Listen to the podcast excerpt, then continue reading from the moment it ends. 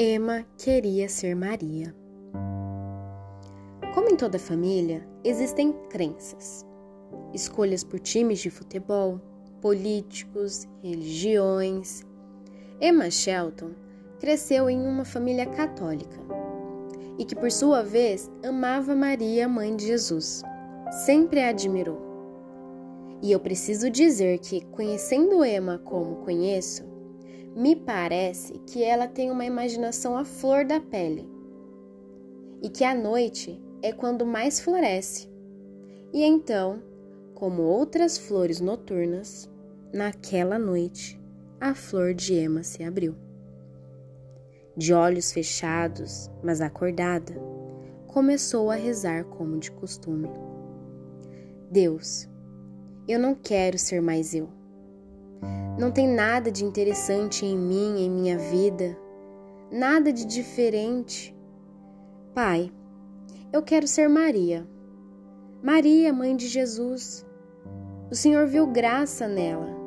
Quero que veja graça em mim também.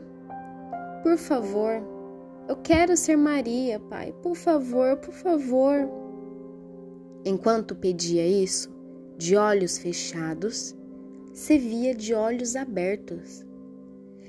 E ao se olhar, percebeu que não estava mais em sua cama, não estava mais com o seu pijama. Agora estava vestida com um vestido parecido com um saco.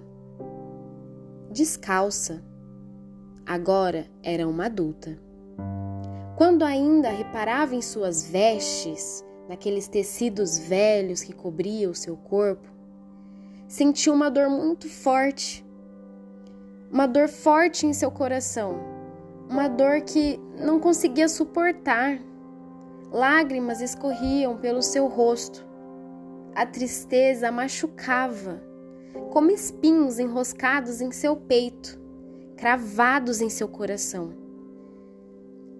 E olhando ao redor, viu que escurecia. Viu muita tristeza também, muita angústia. Emma estava vendo o inferno.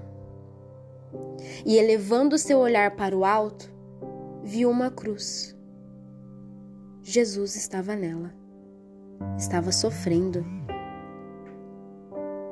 Não aguentou a dor e caiu ajoelhada. Quando olhou em seus braços, viu Jesus novamente todo ensanguentado. E a dor em seu peito aumentava cada vez mais e apertava. Sentia muita angústia e não estava mais suportando de jeito algum aquela dor. Até que em um grito: Chega! Quero ser Emma, quero ser Emma. Deus, não quero mais ser Maria.